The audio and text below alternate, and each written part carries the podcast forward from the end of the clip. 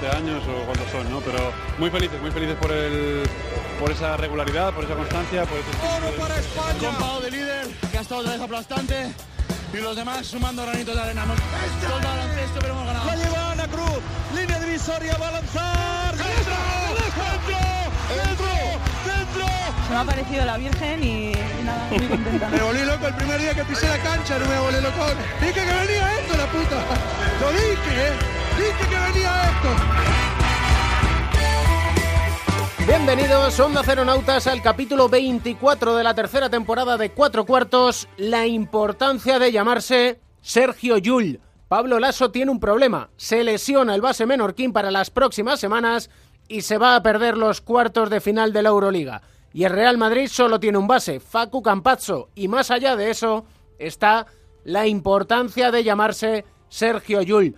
Es el líder, es quien toma la responsabilidad cuando más calienta el sol, es quien contagia su corazón, su carácter, su pasión, su deseo, su inteligencia.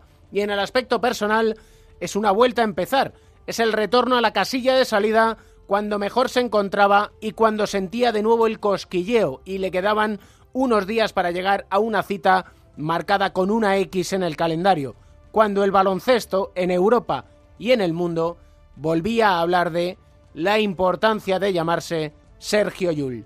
Sergio García de Peiro da las últimas indicaciones, balón al aire, comienza el partido. El baloncesto se juega en cuatro cuartos. David Camps.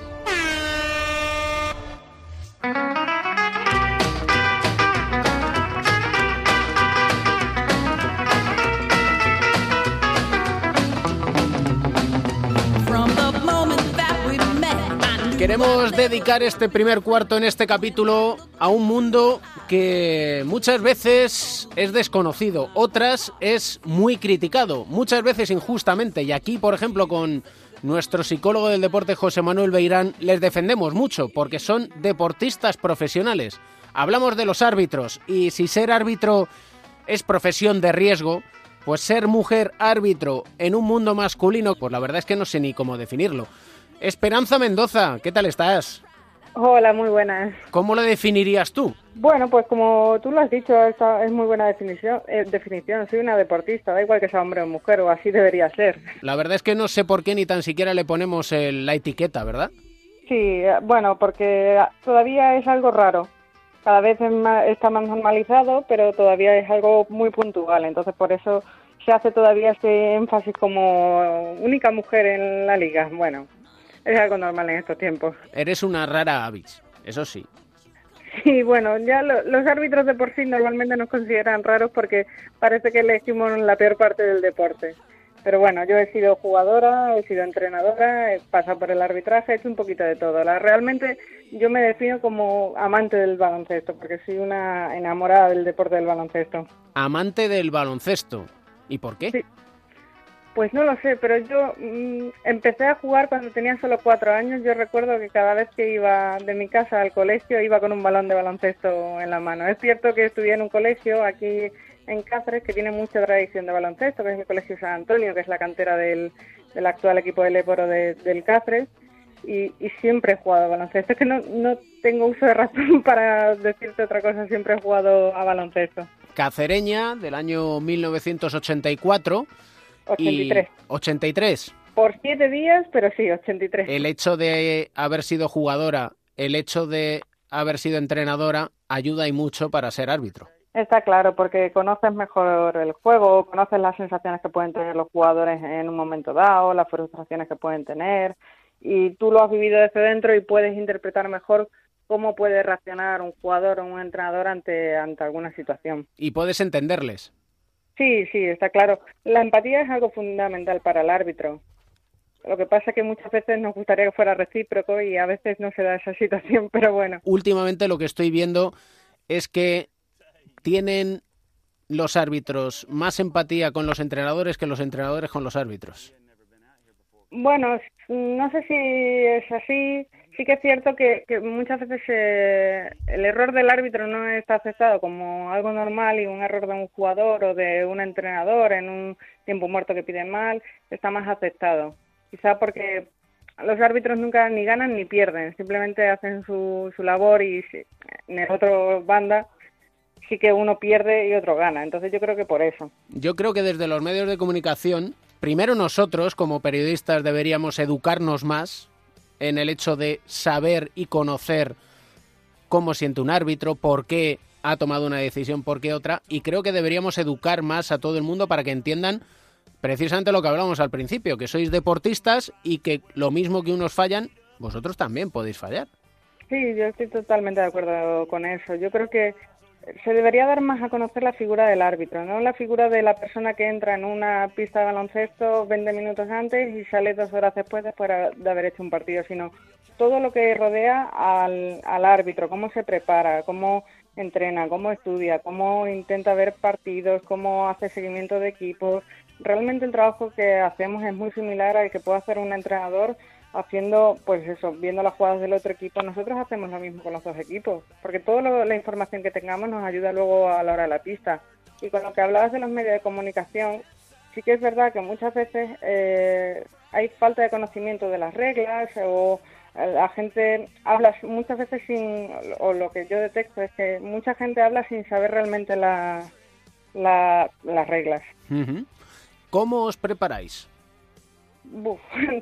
Primero, un árbitro tiene que tener una formación integral y una formación integral a qué se resume. Eh, tiene que estar físicamente bien para estar preparado. Al final arbitramos a deportistas de élite, ellos tienen una preparación física de élite y los árbitros tenemos que estar adaptados a ello para llegar a los contraataques, para estar bien situados, para mentalmente estar frescos y poder tomar decisiones.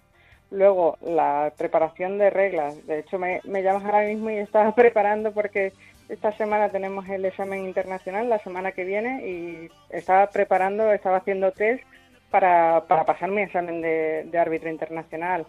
Preparación mental, eh, fundamental, ser fuerte mentalmente ante toda la presión exterior, público, entrenadores, jugadores, resultados, finales de partido. Luego, además de todo eso, pues toda la preparación que hacemos con el departamento arbitral de, de la CB, de ver jugadas, situaciones que ocurren, cómo mejorar, cómo, eh, por qué hemos tomado una mala decisión, saber también por qué tomamos malas decisiones, porque muchas veces es muy fácil estar en casa y decir, ¡buah, qué fallo! Pero ¿por qué es ese fallo? Estaba mal situado, no estaba concentrado, me despiste, no estaba mirando ahí. Bueno, un poquito de todo. Yo, además de periodista, soy psicólogo del deporte. Y ya me has escuchado, siempre tenemos aquí nuestro diván de Beirán, lo llamamos con José Manuel Beirán. ¿Os preparáis también a nivel mental? Sí, sí, sí, es fundamental, porque tú piensas que nosotros durante todo el partido eh, estamos atravesando situaciones de estrés continua, porque eh, nosotros tenemos que tomar decisiones en décimas de segundos y luego esas decisiones, después vienen las reacciones de tanto de jugadores, de público y tenemos que estar preparados para sobrellevarlo. Aparte, tenemos que llevar el saber que vamos a cometer algún error en el partido, porque el arbitraje perfecto es imposible. O sea, igual que el jugador eh, es imposible que meta todas las canastas o es muy raro lo ocurre una vez en la vida, ¿no? Es lo mismo. Entonces tenemos que estar preparados para asumir el error y a sobrellevarlo. Tenemos que estar preparados para la presión de los finales de partido y no por esa presión tomar una decisión precipitada, sino estar tranquilos y saber llevar todo esto. No quiero entrar yo en el análisis de lo sucedido en la Copa del Rey, sino en el análisis de cómo vosotros acudís a lo que denominamos el instant replay, a la repetición. ¿Cómo lo hacéis? Eh, nosotros cuando tomamos la decisión de ir al, instant replay, nosotros tenemos marcadas unas reglas en cuándo podemos ir y cuándo no. Muchas veces se confunde cuándo los árbitros pueden ir y cuándo no. Son muchas variantes. Entonces, cuando decidimos ir al instant replay es para ayudarnos. Siempre es una herramienta de ayuda.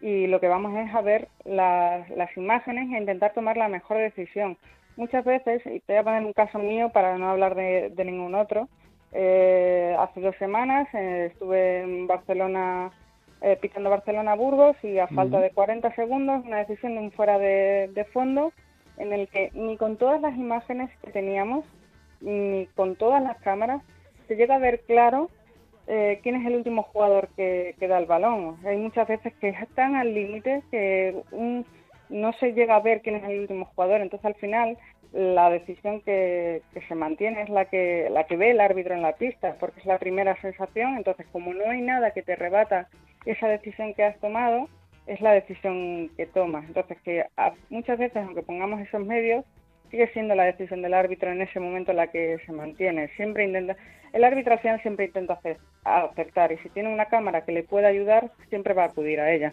Corrígeme si me equivoco. Lo más importante cuando uno acude al instant replay es mantener la calma y decir, vamos a analizarlo el tiempo que requiera. Sí, está claro que cuando acudes al instant replay lo que quieres ver es una imagen clara. Muchas veces eh, vas con una idea porque tú has arbitrado esa situación, ya la has arbitrado. Eh, he pitado una falta antideportiva y yo creo que es antideportiva y voy al instant replay para confirmarlo. Por eso siempre van dos árbitros al instant replay, que es el árbitro principal y el árbitro que ha tomado la decisión, o si la ha tomado el árbitro principal, el árbitro 2, para que uno de los dos vaya con la mente más más limpia, por decirlo así, es decir, para que vaya eh, sin haber tomado la decisión en la pista, a ver qué ven las imágenes como si las estuviera viendo en casa. Si tomamos una decisión, pensamos que esa es la correcta. Inconscientemente vamos buscando algo que nos confirme eso.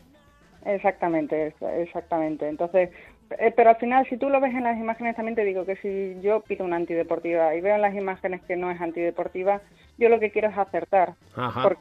Entonces al final dices, vale, en la pista me pareció que le agarraba la camiseta, pero realmente le dan la mano.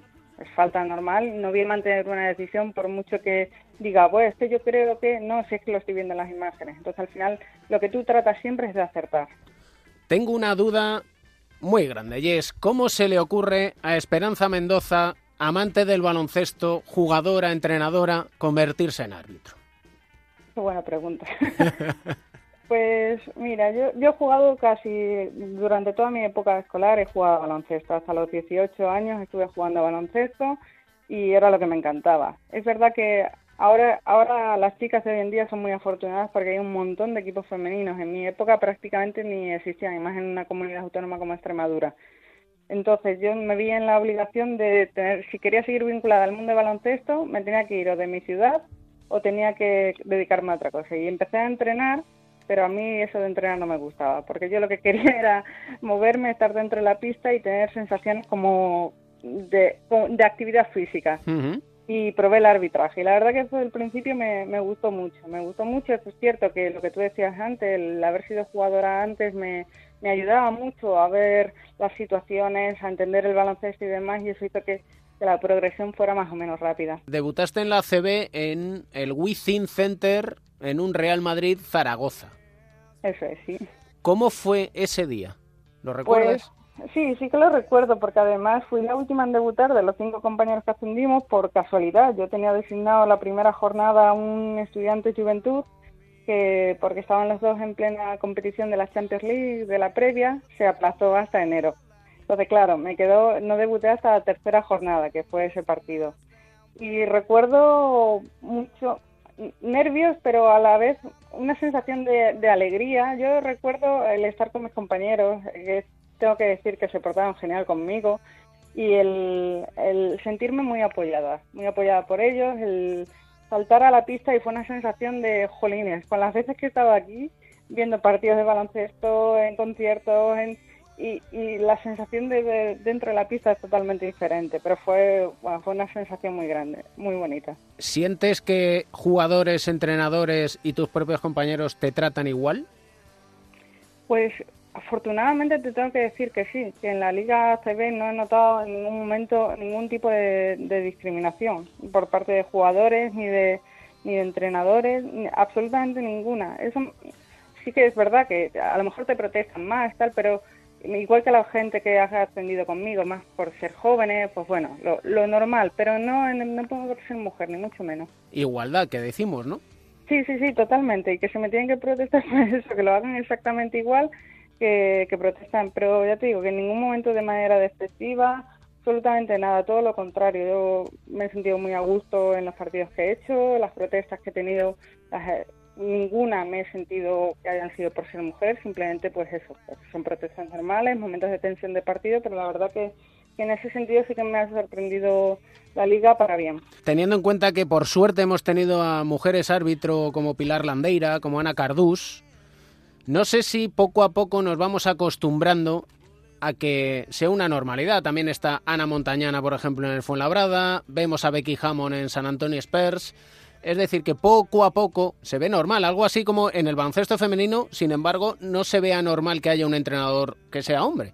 Exactamente, pero bueno, al final es un mundo que, se está abriendo poco a poco, entonces todo lo que va poco a poco, pues ahora llama la atención que haya, pues esa Ana que está en, en Fuenlabrada, o eh, cuando estaba Pilar, o cuando estaba Ana Cardús en, en ACB arbitrando, pero ya en la Liga Leporo, por ejemplo, hay ocho mujeres que ah, disputan partidos. Cuando yo estaba en la Leporo estábamos solo dos, es decir, que cada vez hay más presencia, también porque se está fomentando desde la Federación Española la presencia de la mujer y que al final llegará un momento en el que no hablaremos de mujeres ni de hombres, sino que hablaremos de árbitros y ya está. Y sobre todo que mostrando, como dices, el respeto que muestran y el trato igualitario, la gente joven, las chicas jóvenes os verán y dirán, oye, ¿y por qué no voy a hacer yo eso?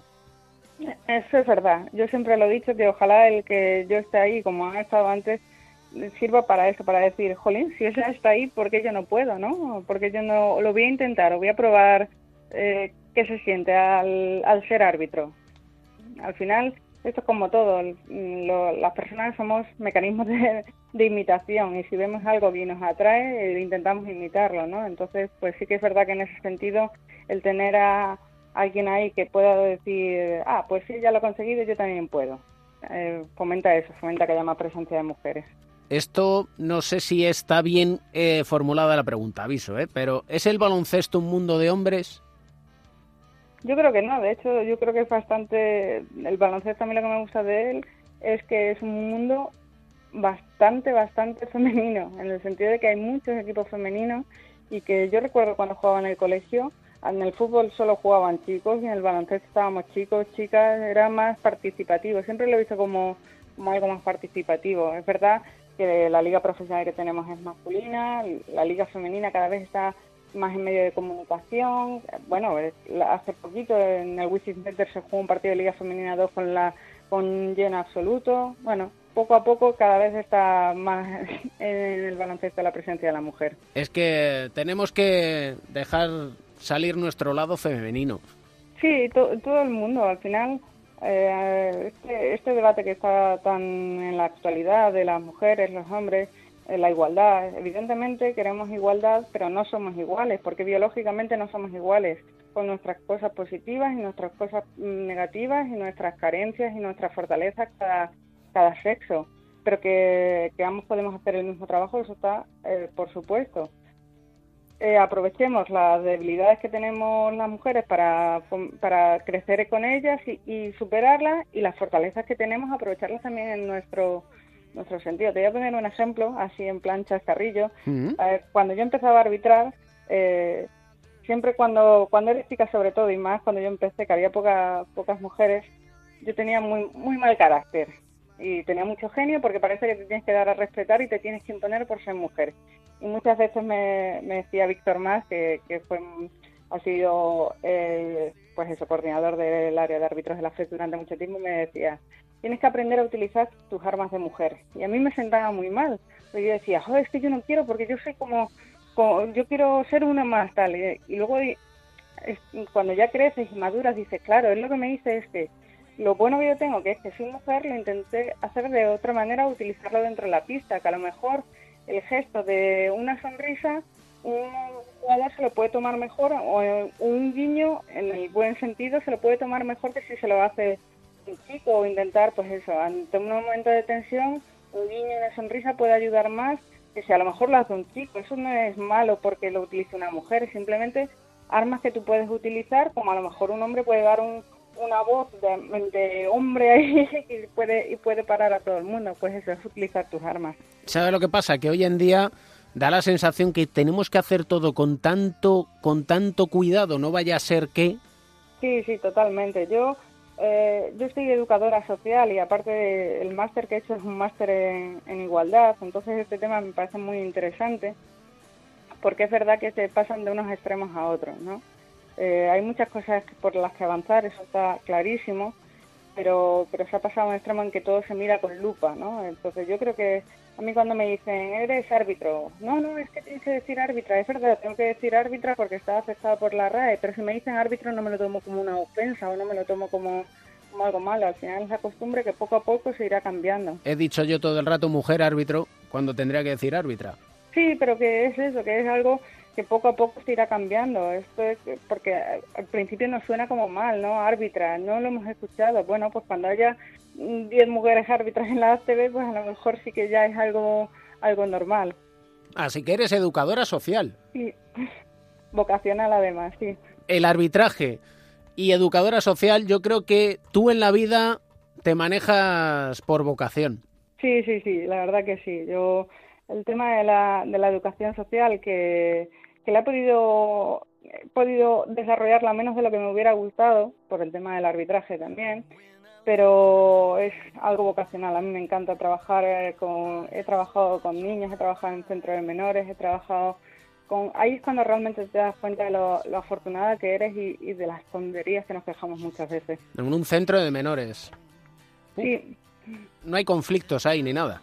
Muchos, muchos, muchos, muchos y te das cuenta de las carencias que tiene la gente y cómo están esos menores que entran en esos centros de menores y todo el problema que hay. Al final, el gran problema de la sociedad actual es la educación en general. Y la comunicación. Que no, sé, que no sé por qué en esos extremos que hablabas cada vez tendemos a comunicarnos menos. Sí, mira, en el tema arbitral yo muchas veces he hecho de, de menos que sea, que sea más cercano, ¿no? Que no seamos como un ente raro, separado del resto de deportistas, pero muchas veces lo que ocurre es que cualquier cosa que hagamos está mirada con lupa y puede ser malinterpretada. Mm. Entonces nosotros mismos nos intentamos autoproteger, no siendo más ariscos, pero sí teniendo muchísimo más cuidado con, con cualquier cosa que hacemos. Cierto, y eso, por eso decía antes los medios de comunicación, recuerdo hablar con Dani Yarrezuelo y precisamente hablamos de esto, de intentar el acercar el arbitraje al aficionado, pero claro, a buen seguro que alguno que esté escuchando la entrevista dice, pero ¿por qué no le preguntas por? Sí, sí, seguro. Que muchas veces es lo que te digo, que al final lo que, lo que hacemos como árbitro es autoprotegernos. ¿Por qué no habla ningún árbitro? Ya no te hablo del baloncesto, sino un deporte tan mediático como el fútbol. ¿Por qué no se habla después en la prensa con los árbitros? Pues porque cualquier cosa que digan, incluso si dicen me he equivocado, no se va a aceptar. Es imposible, ¿cómo te has equivocado? Porque si estás ahí, porque si tal, no te puedes equivocar, no puedes porque juegas con la ilusión de... Con la primera ilusión que juega el árbitro. Cuando se equivoca es con la suya, con la de poder arbitrar la semana siguiente, con la de poder eh, arbitrar playoffs, con la de poder seguir ascendiendo en, dentro de la, bueno, en mi caso en la liga endesa, el tener más importancia en la liga, aplicar más partidos, es decir, tú eres el primero que quieres hacerlo bien, y te da igual quien gane y quien no piense eso es que se equivoca. El problema es ese, que hay muchos que piensan que tenéis interés en que ganen unos u otros. a mí me lo decían mucho cuando, cuando arbitraba al Cáceres aquí en la, en la Ley Foro. Yo, yo soy de Cáceres y ahora veo al equipo en puestos de descenso en la Ley Foro y, y no quiero porque creo que es importante para la ciudad pero cuando yo pitaba el Cáceres en la Leporo yo veía un equipo de verde y el de enfrente de blanco y me daba igual que no no tenía en cuenta el nombre que tenía es simplemente dos colores verde y blanco y tienen que jugar y tiene que ganar el que mejor lo haga y yo intentaré hacerlo lo mejor posible y acertar Da gusto el charlar contigo. Hemos alargado este cuarto como que son dos cuartos, porque llevamos ya tiempo largo. Por cierto, una cosa que no te he preguntado que tengo mucha curiosidad. Cuando les vas a papá y a mamá y les dices que voy a ser árbitro. Bueno, yo he tenido la suerte de que he estudiado en un colegio masculino por decisión propia, porque cuando entré en el San Antonio era la primera generación de, de chicas en ese colegio, entonces siempre me han visto un poco rebelde. Así que me decían mucho, deja el baloncesto y estudia y estudia y tienes muchos pájaros en la cabeza con el baloncesto. Y, bueno, ahora que falta que falta mi padre, sí que siempre pienso lo orgulloso que él se sentiría, se sentiría de verme en, en donde estoy ahora. A buen seguro que sí, porque eres un ejemplo. Eres pionera, lo mismo que fue Pilar Landeira, lo mismo que fue Ana Cardús, lo mismo que es Ana Montañana o Becky Hammond sois un ejemplo a seguir. Y sinceramente espero que quien haya escuchado esta charla os entienda muchísimo mejor como árbitros que sois. Mm, yo espero que así sea, la verdad que me he sentido muy, muy a gusto y si esto sirve para acercar la figura del árbitro a, cualquier persona, y vamos, por mi parte, que cualquier persona, eh, siempre que me vean, pues yo nunca pongo mala cara a nadie, yo siempre tengo una sonrisa en la boca y que lo único que hago con el con el baloncesto es disfrutar de un deporte que amo. ¿Te gusta la música? Me encanta. Una canción que nos alegre el día. Pues te lo voy a poner muy fácil, porque a, mí me, encanta Queen, ahora que está tan, después de, la película tan de moda, y la, la canción que más me gusta es The Show Must Go On, así que esa es la que, la que me encanta. Muchísimas gracias por este rato y que nos vemos en las canchas y que seguimos disfrutando del baloncesto que tanto nos gusta. Pues muchas gracias a ti.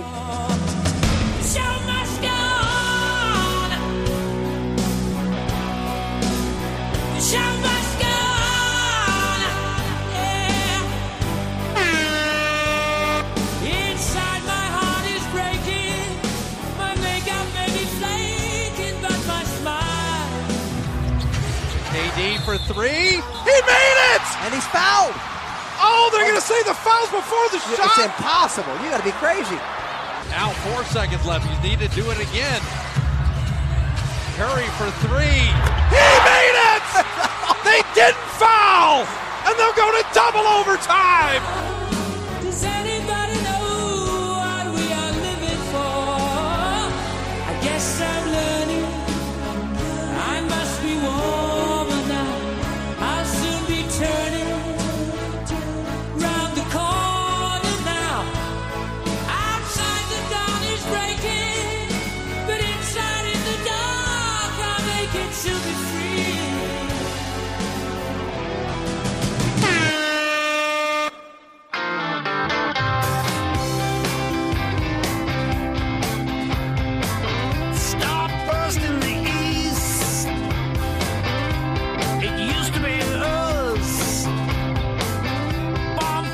Segundo cuarto en marcha y vamos a seguir hablando de árbitros, bueno, mejor dicho, de lo que hacen los jugadores con los árbitros y más concretamente de determinadas estrellas de la NBA que desde mi punto de vista no se comportan como debieran, porque la NBA ha impuesto multas económicas a Stephen Curry, a Kevin Durant y a Draymond Green por criticar a los árbitros tras el partido Minnesota Golden State. Pepe Catalina, Joe Llorente, bloqueo y continuación Analistas, ¿cómo estáis? Muy bien, estupendamente. Encantado de estar aquí otra vez contigo y con los queridos oyentes.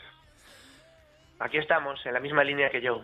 Y más allá de esta multa por criticar a los árbitros, a mí me parece muy curioso, por decirlo de una manera, que no se pronuncie la NBA sobre los gestos que tuvieron Stephen Curry e Iguodala en ese partido burlándose del árbitro, que era Leon Wood, quien instantes antes de este momento de burla había señalado una falta sobre Kevin Durant, pero no había dado validez a un triple que había lanzado Kevin Durant. Lo anotó el anero de los Warriors, pero no sé si fue un error o no. Lo cierto es que después de esta señalización hubo un saque de banda, el balón acabó en Curry en una esquina, este anota un triple y sale corriendo y delante del árbitro se lleva la mano a la boca como haciendo el gesto con el silbato, mientras Iguodala se burlaba de él. Y todo esto con risitas.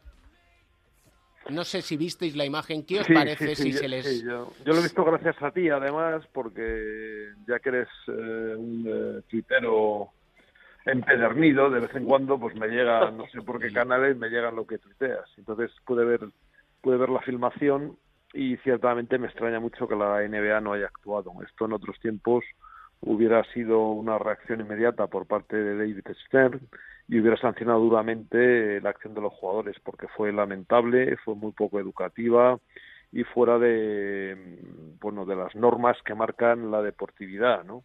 Eh, no sé, me parece una dejación de funciones por parte de la NBA no entrar a sancionar este tipo de situaciones y además un mal ejemplo que podría dar en el futuro lugar eh, a que se repitan eh, situaciones parecidas, ¿no? Y bueno, yo creo que ha sido un grave error por parte de los dirigentes. No, repito, insisto, no sancionar con más dureza estos acontecimientos. A mí me ha sorprendido que la NBA no haya entrado un poco más de oficio. Normalmente es una liga que cuida mucho su imagen y cuida mucho lo que es todo el contexto disciplinario. No sé por qué no lo han hecho en esta ocasión. Eh, no sé si habrá ya quedado en el pasado. No sé si seguirá habiendo eh, ruido mediático con ello eh, todavía, pero no no tiene pinta. Y la verdad que en la línea que decís vosotros, pues pues no está bien. Y y no tiene caso a nadie, ni, ni las estrell- ni las superestrellas que habéis mencionado, ni, ni ningún jugador tiene que borrarse. Y menos de Leon Wood, que es un árbitro estupendo, que lleva muchos años pitando y que jugó en España, el CAI Zaragoza hace muchos años, y que yo personalmente es el árbitro que más aprecio le tengo cuando le veo a la NBA por esa cercanía que uno siente. Pero, bueno, anécdota aparte, pues no, no estuvo nada bien y la NBA se ha quedado un poco corta en su actuación. Sí, totalmente. Y bueno, Leon Wood, del que hablas, que estuvo aquí en España, fue eh, componente también de la selección olímpica de Los Ángeles 84 y tuvo una carrera como jugador corta en la NBA. Y luego se dedicó a las labores del arbitraje, en historia que probablemente todos los eh, protagonistas del, del, eh, de Golden State de- desconocen, ¿no? Y bueno, y que hace, hace aún más lamentable, ¿no? La, su actuación, ¿no? Porque están, digamos, castigando a uno que fue como ellos. Y dime, dime, David. No, dime. que incluso yo querría ir un punto más allá Sí. y cuestionarnos si estamos o hemos malcriado a estas estrellas, que les reímos las gracias. Golden State juega muy bien, juega muy bonito, pero los continuos gestos que tienen, no solo hacia los árbitros, hacia los rivales, cuando anoto un triple y paso por delante y me río, digamos que es todo, está muy bien esto del circo, el vender el producto, pero claro, están mimados. Yo creo que sí, y esto antes eh, no pasaba, ¿no? Las grandes estrellas del pasado nunca se comportaron así, ¿no? De los 80, Larry Bird o Magic Johnson o luego Michael Jordan, eh, incluso Kobe Bryant, ¿no? Yendo un poco a las más cercanas, ¿no? Eh, yo recuerdo que en su día el, gran escolta de los eh, de los Detroit Pistons, Joe Dumars, se empezó, se quejaba ya de las nuevas generaciones que decía que hablaban mucho y jugaban poco en el campo, ¿no? El que era un tío muy serio y muy eh, muy parco en, en gestos y, y muy deportivo en todo lo demás, ¿no? Y yo creo que esto se ha ido, eh, bueno, pues ha ido degenerando y además unido a una de las máximas de la NBA, que es proteger a sus estrellas, que tengan una imagen inmaculada, por lo cual no se atreven a, creo yo, a actuar contra ellas.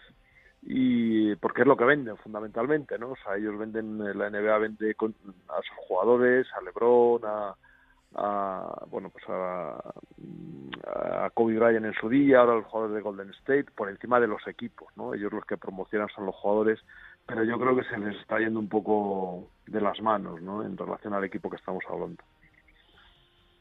Llevamos un tiempo en que hay un lenguaje corporal y gestual muy en esta línea, que además es copiado por muchos, eh, sobre todo por los más jóvenes, que creen que es la mejor manera de, de emular a sus ídolos, y hay veces se, crean, se quedan más con esto que con lo que sus ídolos les aportan en cuanto a, a baloncesto puro y duro, ¿no?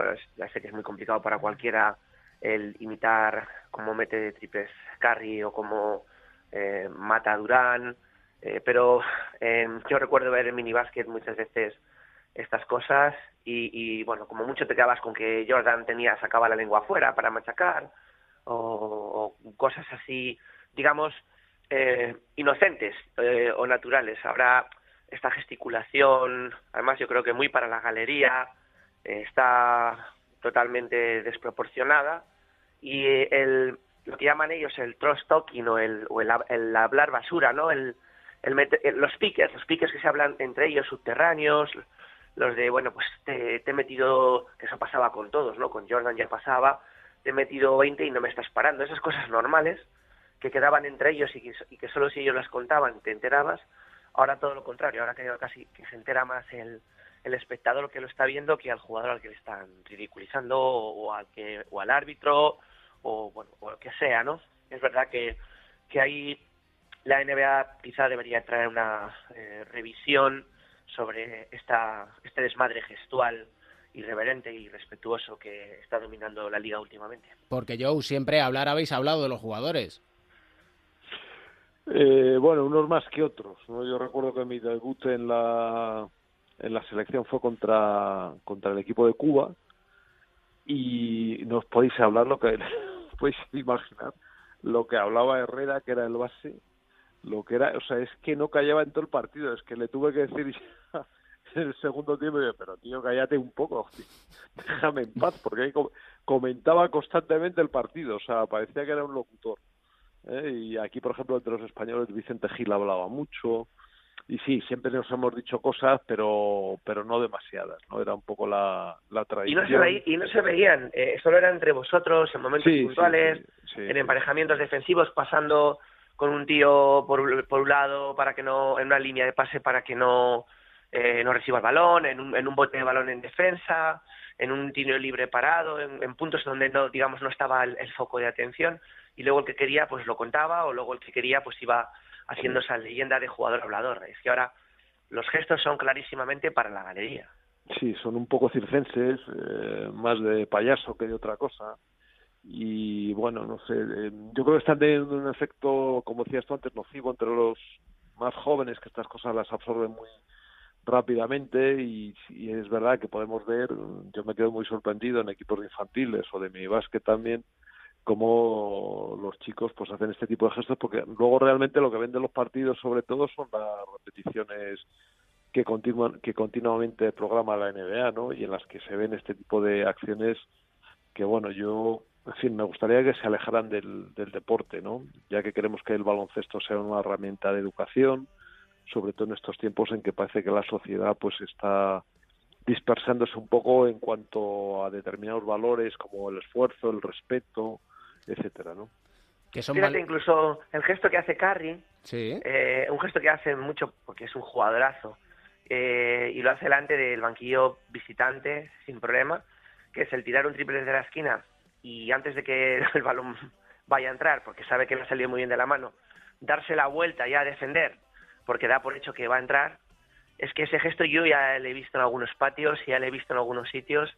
Claro, el resultado de los críos no es el mismo. Normalmente se dan la vuelta y nueve de cada diez el balón va al aro y no entra. Así que no es una buena escuela, porque encima los jugadores acaban no haciendo bien el tiro, porque están más pendientes de darse la vuelta y darle la espalda al balón cuando lo han tirado que realmente acabar el tiro. Parece una bobada, es, es algo que, bueno, no es, no es de lo más ofensivo ni nada, pero no deja de un gesto como diciendo, mirad lo bueno que soy, que ya sé hasta que, que la voy a meter y no me tengo que dar ni esperando a ver el resultado final, ya me vuelvo yo a defender y ya lo disfrutáis el resto. El gesto inofensivo, por ejemplo, también el que ahora está muy de moda, el de encoger los brazos como sacando músculo, que ese lo, le vi en la minicopa, en la final de la minicopa, un chaval del, del Real ah, Madrid, que hizo el gesto, anotó una canasta importante, hizo el gesto como diciendo, toma, aquí estoy yo, qué fuerte soy, que lo hace mucho Darío Brizuela, por ejemplo, pero que lo vemos mucho en la NBA en cuanto hacen un mate, te hacen un mate en la cara y te hacen el gesto enfrente del jugador al que le has hecho el mate. Es decir, no tiene suficiente con que le hayas humillado de hacer la foto, sino que encima le humillan más todavía. Bueno, en, esto también eh, el lenguaje periodístico también tiene que ver, ¿eh? porque lo que tú has dicho de hacer la foto y de tal, y, y lo que comentan a veces no en la televisión, vete de aquí, no sé qué, bueno, yo creo que son, eh, bueno, pues son son dichos o formas de expresarse que, que deberían estar erradicados del periodismo, ¿no? O sea, porque cuando un periodista comete un error, pues nadie se burla de él, ¿no? Ni, ni le pone a la altura del betún, ¿no?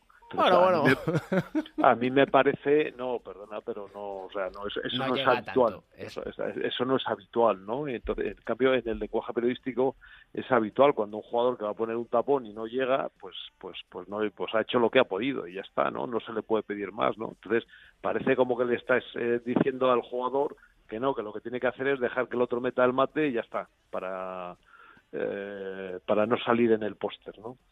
Entonces yo creo que todas estas cosas eh, las eh, se deberían cuidar, ¿no? Porque uno, en fin, volviendo antes, una de las virtudes o de los valores que tiene que transmitir el deporte, sea al nivel que sea, es el respeto. Y en el mm. momento que estamos faltando el respeto, pues nos estamos faltando nos estamos saltando las normas básicas de comportamiento y sobre todo te estás faltando el respeto a ti mismo, aunque no lo sepas, ¿no? Pero a ojos de los demás lo, lo están viendo así, ¿no? Es que siempre termináis en alto. No sé cómo lo hacéis. Bueno, será porque tú siempre también nos azuzas para que así sea. Bueno, también vosotros me azuzáis a mí para que os lleve por el camino recto, que diría Samuel L. Jackson en Pulp Fiction. En fin, siempre un auténtico placer escucharos, analizar y sí, efectivamente, estimados amigos de la NBA, nos escucha Chus Bueno, responsable en la zona europea. Hazle llegar a Adam Silver nuestras quejas respecto a tanto gesto. Como por ejemplo que también sucede mucho en equipos que no se juegan ya, no solo es que pierdan muchos partidos, no se juegan absolutamente nada y anotan un triple y salen todos los compañeros del banquillo a hacer el tonto y el gamba, que ha pasado y pasará, que no hacen más que el gamba, porque es así. Y dices, dedicaros a intentar ganar, por lo menos, o a intentar ser mejores jugadores, no hacer el tonto. Dicho queda con todo el respeto del mundo. Que no quiero ser yo un, como dice... Un viejuno, eres un viejuno. Somos un... No, somos viejóvenes. un abrazo enorme. Un abrazo. Otro para vosotros.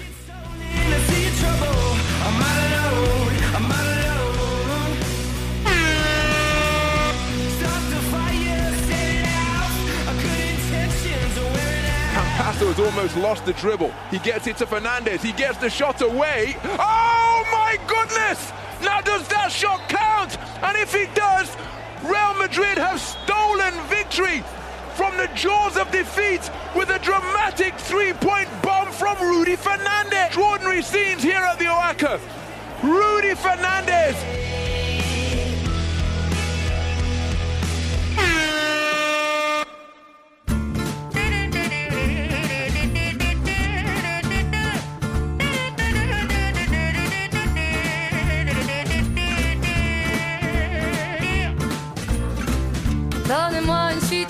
Tiempo de psicología del deporte con nuestro psicólogo del deporte y medallista olímpico José Manuel Beirán. ¿Cómo estás?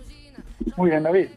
Hoy nos vamos a salir quizás un poquito del baloncesto, pero con un tema que hemos visto que le ha pasado a jugadores de baloncesto, como por ejemplo hablábamos de él, de Kevin Love, el pívot de Cleveland Cavaliers, reconociendo que había tenido depresión y habría sufrido depresión. Y es que hace unos días nos sorprendía la noticia de la palista Ana Boada, bronce mundial, que anunciaba su retirada porque decía, lamentablemente me cuesta aceptar que esta vez no he sido capaz de encontrar las fuerzas para continuar luchando.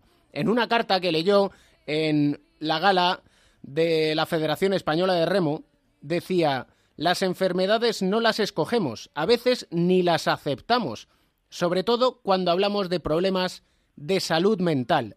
Dice, hoy en día está mucho más reconocida una fractura de brazo que la depresión o la ansiedad. Sí, tienes razón. Eh, es una carta impactante y lo que ella dijo en ese momento, en el momento en el que lo dijo además, como sucedió todo. Eh, eh, es cierto que, que además hay tipos de enfermedades, podemos llamar lesiones, que no se consideran igual. No es lo mismo, como ya dice, que te rompas una pierna a que tengas una depresión. Una depresión clínica, me refiero, no que estés triste o que o que mm, simplemente tengas eh, rasgos eh, depresivos, no es lo mismo. Esto es una depresión clínica y parece que bastante grave para tomar la decisión que ha tomado. Pero sin conocer los detalles de este caso, porque hay muchas veces que, que este tipo de depresión pueden ser debidas a causas ajenas a la actividad deportiva, o por lo menos se añaden a, a, los problemas que pueda tener dentro del deporte. Incluso esta chica he visto que, tiene una carrera, que ha estado estudiando, o sea, que ha estado haciendo otras cosas, que, que eso es fundamental. Por eso no sé exactamente qué es lo que ha pasado. Pero lo que sí podemos ver, y da igual el deporte, es que los deportistas, la fama, el dinero, o conseguir éxitos, conseguir los éxitos que a veces eh, te has puesto desde pequeño y como un objetivo y que es un objetivo además en el que, que, que, lo das todo por ese objetivo, cuando luego lo consigues, eso no es un, un antídoto contra la tristeza, no es, mm, se pueden eh, sufrir emociones adversas siempre, en cualquier momento, y da igual el dinero o la fama que tengas. Es licenciada en medicina y fíjate que comenta Ana Boada que la soledad te invade por la vergüenza de ser juzgado, de que la gente sepa la realidad, que tengan miedo a acercarse a ti para evitar contagiarse. Dice, el bucle empieza a alimentarse y te encuentras realmente perdido. Sí, eso es un síntoma claro de, la depresión, el que no te entienden. Y además es que es cierto, porque es difícil de entender a alguien que, que, es licenciada en medicina, que es una deportista de éxito, que vive de su deporte mal, porque en, algunos deportes no se vive como en otros, no se gana, pero por lo menos eh, ha podido tener unos ingresos, sobre todo no, no por el deporte que practica, sino por los éxitos que había conseguido. Entonces ya tiene algo más que, que, muchos compañeros a lo mejor. O sea, que da la sensación de que eh, no, no, no, tiene derecho a, estar triste o a tener una depresión. Y eso es lo que hace que te sientas más incomprendido. En el caso de esos jugadores de baloncesto que me has mencionado, que David Love o como algunos otros que han salido hablando de este tema, yo creo que todavía se sentirán más incomprendidos, porque la gente lo que le dirá normalmente es, ¿cómo, cómo puedes estar triste? ¿Cómo puedes tener una depresión con el dinero que ganas jugando en el equipo en el que estás jugando o teniendo los éxitos que tienes? Eso hace que todavía te sientas peor. Ah, no te preocupes, que no es nada, que esto... No, no, claro que es, para ellos es muy importante y no tiene nada que ver el dinero o la fama. Algunas veces incluso es una presión añadida más por las exigencias que te pones tú mismo. Si tú eh, te, eres un jugador que ganas mucho o el que más ganas de tu equipo, hay jugadores que, que esa exigencia, ese compromiso que tienen todavía les presiona más. Y la gran dificultad para los, las personas que rodean a quien sufre la depresión es darse cuenta de la situación por la que está pasando. ¿Cómo podemos darnos cuenta? ¿Cómo un club cómo un presidente de una federación, como un presidente de un comité olímpico pueden percibir que esa persona necesita ayuda? Eh, eso es, eso sería lo que lo que habría que hacer, o sea, estar siempre pendiente de ese tipo de señales, tener personas alrededor que puedan percibirlas. Claro, un presidente de una federación no está en los entrenamientos, no está viendo las competiciones o hablando con el deportista, excepto para darle eh, premios cuando consigue algo, pero sí tendría que tener gente alrededor que pueda detectarlo. O sea, gente preparada para eso tendría que ser un psicólogo deportivo, o sea, sería lo mejor. Y si no, por lo menos en cuanto estén medianamente preparados los entrenadores o, los técnicos que están alrededor, acudir a un psicólogo deportivo para ver eh, qué es lo que se podría hacer. Pero estas señales se pueden ir viendo antes, se pueden ir viendo desde pequeños. Muchas de estas cosas vienen desde pequeños, no digo en este caso, ¿eh? Pero cuando se vincula el éxito deportivo al valor como persona, y eso a veces se hace inconscientemente cuando no mantienes el equilibrio emocional que habría que tener en las victorias y en las derrotas, y con eso estoy hablando también de los padres, padres, entrenadores y el entorno.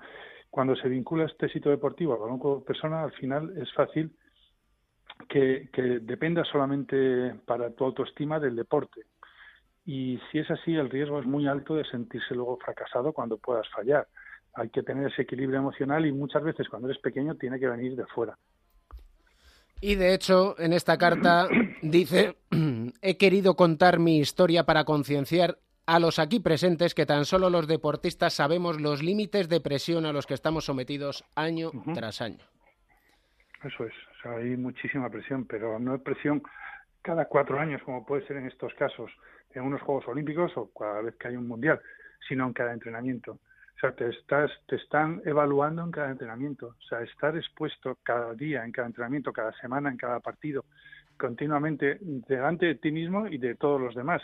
Es una presión muy grande, que desde pequeño estás, te tienes que ir acostumbrando a ello, pero que hay que ayudarles. Por eso es tan importante pues eh, otras actividades, los estudios, los descansos, los descansos tanto físicos como, como mentales los descansos mentales supone hacer otras cosas. Es, no solamente pensar en, tu deporte, y además es que muchas veces es lo que más se valora, alguien que está las 24 horas del día pensando en su deporte y que es un verdadero profesional porque no hace otra cosa más que esto, no sabe hacer nada más que esto, y eso tiene un riesgo altísimo de que luego salga mal.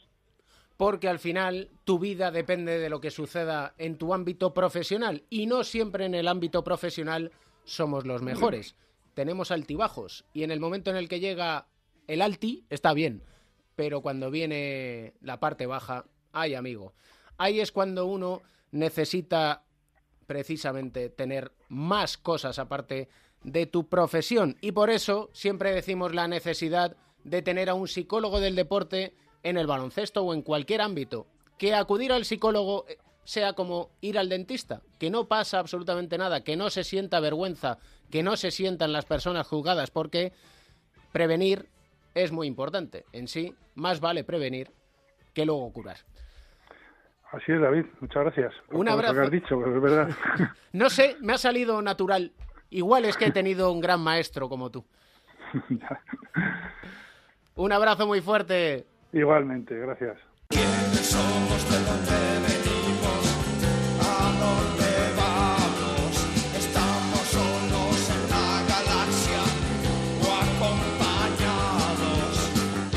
Siempre acompañados, nunca solos. El gallego de pro, melotero, ¿cómo estás? ¿Qué pasa, Cans? Aquí rodeado de mis papeles. Más tiempo para arrancar que para hacer la sección, ¿eh? Esto que sepan nuestros oyentes que es toma tres de quiénes somos. La toma 3. Con un jugador, una estrella, entre comillas, de la NBA, uno de los jugadores con mejor currículum que ha pasado por España, pero muy desapercibido porque en España brilló poquito, por ser generoso. Toma tres. ¿Desapercibido en España o en la NBA? Desapercibido en España. En la NBA fue aquel maravilloso center, el número 40, de aquellos Dallas Mavericks de los 80, con Derek Harper, Rolando Bladman, Mar Aguirre, Sam Perkins, Roy Tarpley, que lle- llevaron a los Lakers al séptimo partido de la conferencia oeste. Aquel Mark Wire. Mar Aguayar, que se decía. Hablamos de James Donaldson tercero. Llegó a España con 39 años, al Caja San Fernando de Asa Petrovic. Jugó muy poco, 39 años, ya muchos problemas en las rodillas, 3 puntos, 3 rebotes de media. Pero sin embargo, con 40 y con 41 años fue muy importante en la Liga LEF, con el Breogán. El primer año, formando pareja con un histórico como Linton Towns, llegaron al último partido y perdieron el ascenso con el Fuenlabrada. El segundo año, en el 99, formando pareja con otro histórico, Kenny Green, llevaron al Breogán a la ACB. 42 años menos dos semanas. Con Donaldson no se puede decir aquello de la crisis de los 40. Pues no, desde luego, es uno de los jugadores más veteranos que ha pasado por España. El más veterano ha sido Middleton, que jugó un partido con 45 años con el Valencia. Después está Mike Higgins, que lo hizo en el Obradero con 43. Está después Chichi Creus, André Turner y ya viene el bueno de James Donaldson. Pero es que Donaldson un 2.18 medía. Sí, inglés, eh, aunque su padre estaba destinado allí, era militar y se crió en Estados Unidos. Y te diré que fue candidato a la alcaldía de Seattle. ¿Cómo te quedas? Candidato en Seattle. En Seattle. Él debutó en los Sonics en la NBA, siempre ha tenido mucho arraigo a la zona y en 2009 se presentó a las elecciones. Todos pensaban que podía ganar, pero su campaña fue un desastre. Tuvo tres jefes de campaña, de hecho el último le dejó a última hora para irse con el alcalde de la época que después volvió a ganar. No lo consiguió. Entre sus promesas electorales, si yo soy alcalde, simplificaré las licencias y los impuestos para las pequeñas empresas. Daré bicicletas a todos los niños pobres y la NBA volverá a tener una franquicia en la ciudad. Mira, se puede venir aquí a España, que estamos en plena precampaña. Pues además de verdad, es un hombre muy solidario, vegetariano, desde hace más de 20 años. Eh, este es de los míos. Es el de los tuyos, sí, sí, sí. Y la verdad es que es una persona que siempre ha tenido mucho vínculo con la comunidad. De hecho, todavía se dedica, ahora tiene gimnasios en barrios pobres en, en Seattle y da conferencias, trabaja para una ONG. Todo un personaje, James Donaldson. tercero. James Donaldson tercero. Tercero. 61 años ya le contemplan. Qué bueno era. Qué bueno. Era aquel- muy bueno. La pena es que a España llegó ya en la parte muy, muy, muy final de su carrera. De hecho, se retiró en Lugo. Era un equipazo aquel, ¿eh? Rolando Blackman. Sí, aquel equipo. Bueno, te diré para, para ver un poco la dimensión de, de este jugador. Solo hay ocho jugadores que han jugado en España que han jugado en el All-Star de la NBA. Uno de ellos es Jane Donaldson, Mar Gasol, Pau Gasol, George Gervin, Manresa, Jeff Ruland del Barça, Ralph Sanson, el Caja de Ronda, Goran Dragic, Murcia y Basconia, y Kristaps Porzingis del Sevilla. El año que viene habrá un noveno. Luka Doncic. Eso esperamos, que sea Luka Doncic y sigue con los papeles, que te veo por ahí los de Hacienda. Venga, Los de a Hacienda. la Ah, sí, aquí estoy. Sí, es que números, estoy. Sí, jo, madre mía. No puedo con ellos, Cams.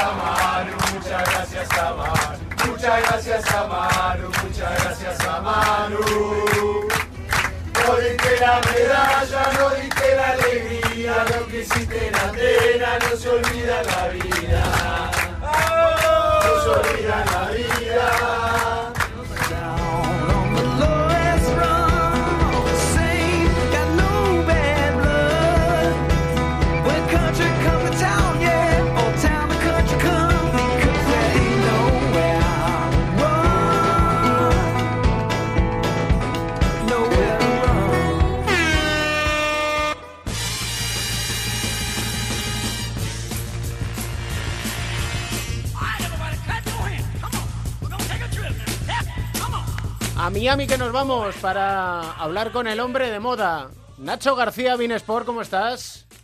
Muy buenas, David Camps, gracias por los cumplidos. ¿eh? No sé si soy el de moda, pero te hablo de gente de moda, eso sí es verdad. Eso es cierto, eres un hombre, como decís allí, fashion. Sí, también, también, también. Pero bueno, a mí me durará Nigel. eso de fashion. Greg Nigel, lo teníamos ahí, el hombre perfecto, pero ay, mala suerte. Ese ya, ese ya no es el hombre de moda ¿eh? en Estados Unidos. No. Vamos a contextualizar para quienes no escucharan la semana pasada cuatro cuartos. Hablamos de aquel hombre de Ohio que en su bracket de, de la NCAA estaba desafiando a la ley de la probabilidad, que llevaba 48 partidos acertados sin fallo y, y era prácticamente, bueno, prácticamente no, es histórico ya y era imposible llegar a esas cifras, ¿no? Bueno, te digo, mantiene su récord, va a ser muy difícil que alguien lo iguale porque de hecho eh, acertó uno más, llegó a 49, pero falló. Falló, concretamente en la victoria de Gonzaga sobre Florida State, fue el jueves por la noche, así que fue muy prontito cuando llegó el error. Y, y ahora está en la posición, mira cómo bajan las cosas, ahora está en la posición 348 del mundo, que no, está nada mal, ¿eh? Pero claro, cuando tú eras el, el primero, uff, vaya bajón, ¿no? Sí, sin, sin duda alguna. Lo que sí, aquí nadie se libra de haber hecho el cuadro de emparejamientos del March Madness, de la locura del mes de marzo en la Liga Universitaria, porque hay un nombre, un hombre muy conocido. Sí, sí, sí. Hablábamos de Greg Nagel, eh, que ya no es, a héroe muerto, héroe puesto. Y el tirón mediático del Mar Madness y de las elecciones del bracket, como tú dices, pues eh, van ahora por alguien muy conocido, como tú dices, alguien famoso, alguien VIP, que se dice por este lado del mundo. Bueno, esta semana ha saltado la noticia de que hay un famoso actor que lleva el bracket rozando la perfección. Tiene un 92% de acierto. Y si te digo que es Jim Parsons, a lo mejor muchos no le ubican, pero si te digo que es el actor que interpreta a Sheldon Cooper en la serie Big Bang Theory, ya le van a empezar a, ubicar, ¿no? Ya mucha gente dice que si se ha apoderado un poco de él el personaje, que usado la física y la química para, para hacer ese bracket, pero bueno, ah, lo cierto es que a día de hoy David es el bracket número 180 del mundo en aciertos. Y como te digo, 92% de efectividad en las elecciones. Es súper complicado, ya lo hemos hablado muchas veces de lo difícil que es pegarle a, a todos estos partidos del Mar Madness porque hay muchas sorpresas, hay cenicientas que ganan algún partido, es decir, no, no es nada sencillo, ¿no? De hecho, si te enseño mi bracket te vas a dar cuenta de lo meritorio que es tener eh, un 92% de acierto, ¿eh? Sin duda alguna, y ahora empiezo a entender por qué Jim Parsons deja este personaje de Sheldon Cooper en Big Bang Theory. Qué gran serie, qué gran serie. Por cierto, un hombre Bien. que va a ser grande Otro muy también. grande, es- Ya, ya es grande. bueno, hablan, hablan de él, claro. De Zion, Mr. Zion Williamson.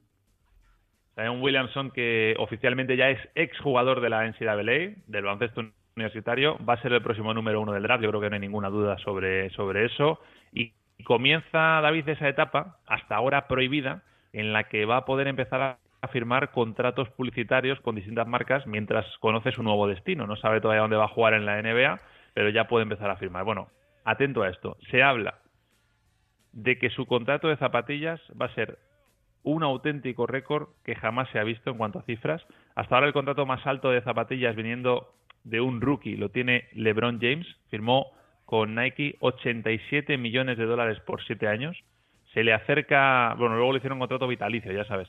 Se le acerca a Durán, Kevin Durán, que también hizo un buen pellizco, 60 millones por siete años. Bueno, Zion tiene ahora mismo seis marcas detrás de él. Te las voy a decir porque como no nos llevamos nada, Nike, Adidas, Under Armour, New Balance, Puma y Anta. Anta es una compañía china que sponsoriza entre otros a, Clay Thompson. Bueno, pues estamos hablando de zapatillas y que va a batir ese récord, pues se puede ir perfectamente a- por encima de los 100 millones.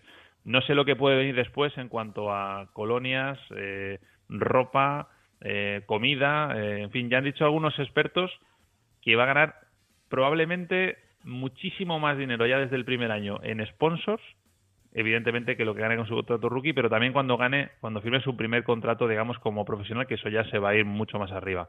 Dicen que es el deportista más, a ver si me entienden la palabra, marketeable que existe ahora mismo en la actualidad. Zion Williamson. Promocionable. Es la próxima venta de la. NBA. En promoción estamos. ¡Un abrazo! Abrazo grande, cuidaros.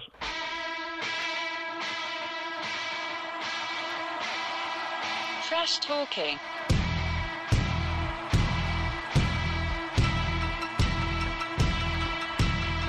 ¿Cómo vas, Pereiro? ¿Qué pasa, querido? ¿Cómo estás? ¿Qué Bien, bien, bien, estás? bien. Estoy en la más absoluta oscuridad de esta semana. ¿Sí? No, yo Sí, me he venido pero un no poco por a ver ti, la ¿eh? luz. No por ti. conste. ¿Pero por qué? ¿Qué te ha pasado? Díselo al Risitas. A ver, Risitas, ¿qué te pasa? ¿Qué te pasa, Risitas? No sé, ¿qué, por, qué, ¿por qué voy a saber yo qué haces tú en la oscuridad?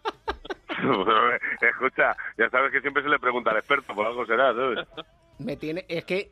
¿Tú sabes, Pereiro, de qué va a hablar Edusel? Sí, pero porque lo he preguntado, mira, me he venido a Salamanca unos días aprovechando que hay liga y que está Héctor al mando de la franja horaria. Eh, y he preguntado por la calle si alguien iba a hablar de eso y me han dicho que no, así que tiene vía libre para hablar de, de Manudona si le apetece. No hay problema ninguno.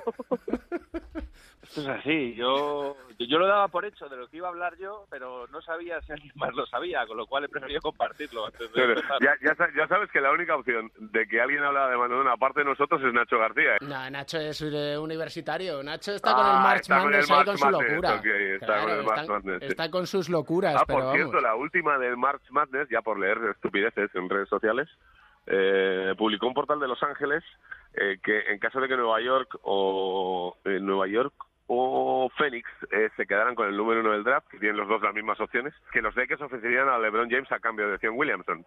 Eh, yo ya, el colmo de la estupidez, yo creía que lo había leído todo ya, pero bueno, Cambiamos Luke Walton por Zion. eh, cambiemos Luke Walton prácticamente por lo que haga falta. Sí que es verdad que con la terna de favoritos que tenemos para el año que viene de cara al banquillo de los Lakers, a ver, damos por hecho que Luke Walton no va a estar la temporada que viene.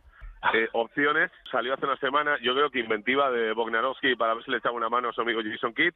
Eh, lo sacó la semana pasada a la palestra, le llevó a su podcast de Yahoo para hacer una entrevista, ya consiguió eh, lo que quería, que era sacar unas declaraciones de Jason Kidd diciendo que era una oportunidad que no se podía rechazar en la vida, pero en la realidad de todo esto son eh, otros dos nombres. Uno súper complicado, y que es el que realmente querríamos todos, que es eh, que Krzyzewski dejara en la, en la NCAA y que se viniera con los Lakers para esta la temporada que viene. Yo lo veo prácticamente imposible y que me ayude Edu, ayúdame tú, pero no recuerdo ningún entrenador de NCAA que haya dejado la liga para venirse a la NBA y menos para comerse un marrón como este. Acuérdate de, de Bill Donovan. Bill Donovan. Bill Donovan Ah, bueno, es verdad, es sí. verdad, es verdad, es verdad. Florida tuvo que firmar un contrato de que no iba a, aceptar un banquillo NBA en X años y cuando se cumplió ese, ese tiempo de veto eh, aceptó un banquillo NBA. No sé, lo de Krzyzewski yo creo que si no volvió en su momento con, con Kobe Bryant, yo lo veo complicado, ¿no? Y la otra opción es Tyron Lue. Es eh, la opción más fácil de todas, eso no tiene ningún tipo de negociación, eso es cuando eh, LeBron quiera y a cuando Magic le apetezca firmar. Si no viene gratis, prácticamente vendrá gratis. Hay que recordar que es un tío que tiene un anillo de campeón, ¿eh? Las cosas como son y que es su historia viva de los Lakers porque hizo muy buenas temporadas con Los Ángeles, pero que su nivel como entrenador siempre ha estado supeditado al hecho de que parecía que vivía de las peticiones de LeBron, así que veremos a ver cómo acaba todo esto. ¿Y tío Tom? ¿Tibodó? Eh, ¿El gruñón? Pero sinceramente, ¿lo veis vosotros eso? Porque a mí, a, mí me parece la antítesis de un proyecto con el otro. O sea, jugadores eh, como Hart, como Kuzma, como eh, Lonzo, que son completamente libre albedrío del baloncesto, ¿no? Que son como un libro abierto, en plan, en lo que te salga está bien, como con Thibodeau todo lo contrario, ¿no? Yo creo que los Lakers lo que no pueden es enfrentarse a otra temporada de un fiasco y de probaturas en el banquillo. Pues que lo que no puedes hacer es dejar pasar los últimos años de, de- de LeBron. No tendría ningún sentido, con lo cual, bueno, vamos a ver qué dirección toma. Y tenías chascarrillo tras Tokin, Pereiro. tenía chascarrillo, eso es maravilla. Eh, hace un par de días en redes sociales Kevin Love subió un trocito de una entrevista de TMZ de Channing Frye, donde eh, ha anunciado Channing Frye que fuera la pivot en su día de, de Phoenix, que fue traspasado eh, a Cleveland, donde gana un anillo, y luego de ahí va a los Lakers, y yo creo que luego no ha vuelto a jugar más, con 35 años ha dicho que se retira. A mí se me ha parecido un grandísimo jugador, no digo una superestrella, pero un jugador que te completaba muy bien la, la rotación, que ha tenido grandes partidos, eh, un ala pivot súper alto de estos de una manita maravillosa a la hora de, de enchufar triples, que cuando tenía el día era un microondas que le podía dar el partido al equipo con el que jugara, pues bien, eh, ha sido un jugador que siempre ha levantado muchas críticas, como que estaban los equipos porque Lebron quería, eh, que no era parte de una rotación muy activa, y bueno, pues jugadores de estos que a la gente pues a veces le, le levanta una, una sonrisa tenerlo en, en su equipo. Pues bien, ahora la entrevista diciendo, señores, escuchen, soy rico, me retiro con 35 años, tengo cuatro casas, una en cada estado, tengo una mujer maravillosa, soy campeón de la NBA, mis preocupaciones son cero, así que si alguno de vosotros piensa que tengo algún tipo de problema con la vida, que se pase dentro de un año por el Elia Fitness, que además es mío, malafacas, para cerrar la última frase de, de la entrevista que le han hecho, que la verdad que ha quedado curiosa y que ha sido retuiteada, primero subida a redes por Kevin Love, luego retuiteada por LeBron James y comentada por un montón de jugadores de la NBA. ¿no? Y por último le faltaba decir aquello de ¿Are you talking to me? Son de estos que les ves cara de fenómeno, no se lo puede quitar nunca. La cara de felicidad que siempre tenemos cuando hablamos de Mateo y de todos los Mateos que hay en el mundo, Edu. Hay que donar médula. Sí, hay que hacerse donante de médula, que no cuesta nada, es una partida, una simple analítica de sangre, puedes convertirte en un donante de médula y salvar la vida a alguien. Y esta semana además celebramos el quinto aniversario del trasplante de Mateo, con lo cual Oh, qué bien. más que nunca hay que hay que concienciar a la gente de que se haga donante de médula. Sin duda alguna y por favor, sácame de esta oscuridad en la que me tenías inmerso.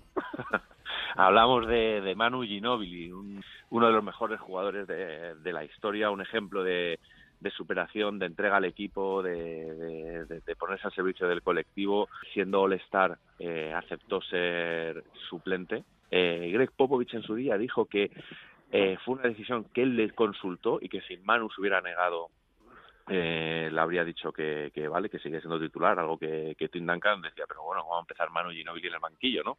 Y Buford, el, el, el arquitecto, el constructor de esos míticos Spurs, en una entrevista dijo una vez que, que teniendo a Manu Ginobili en el banquillo, nadie se podía quejar en el equipo de lo poco o mucho que iba a jugar, ¿no? Porque ponían... Desde luego. Tú dices, ¿tú ves a Manu Ginobili que se queja? No, ¿verdad? Pues ala, a seguir.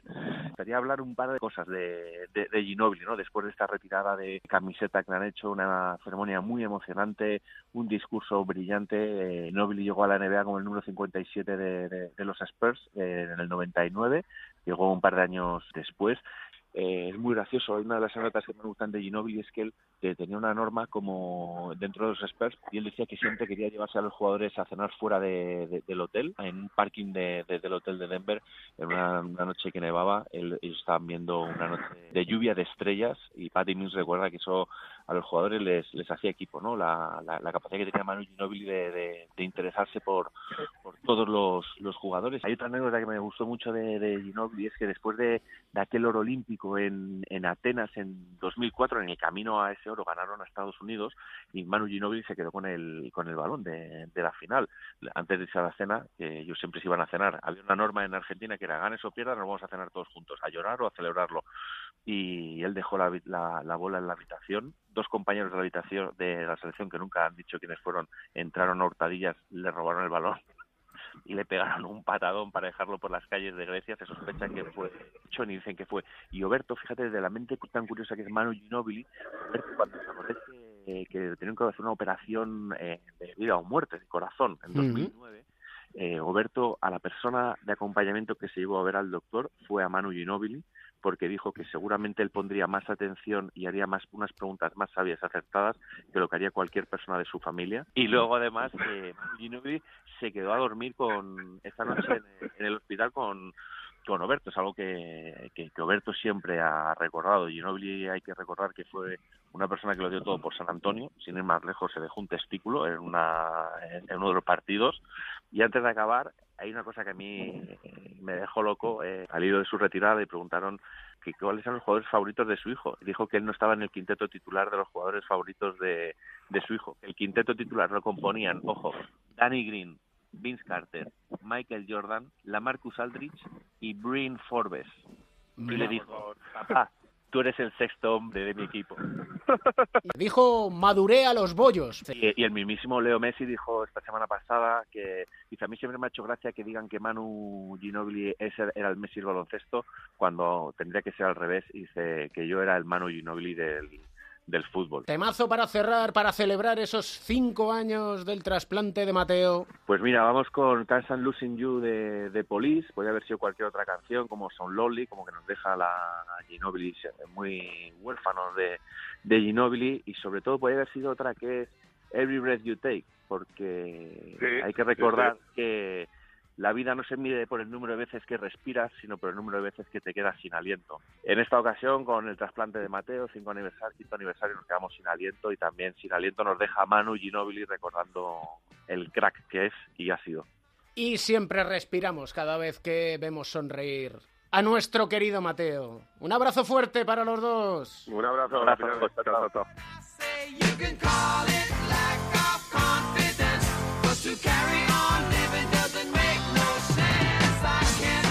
Una de las múltiples frases que nos dejó Manu Ginóbili fue Hoy valoro más el camino que la meta y eso me alargó la trayectoria. Y en esas estamos aquí en cuatro cuartos valorando el camino porque la meta no sabemos cuál será. Al menos intentamos que sea una y es que te diviertas con el baloncesto, que te diviertas aquí en este rincón en onda 0.es semanal porque siempre intentamos y encontramos un buen motivo para sonreír.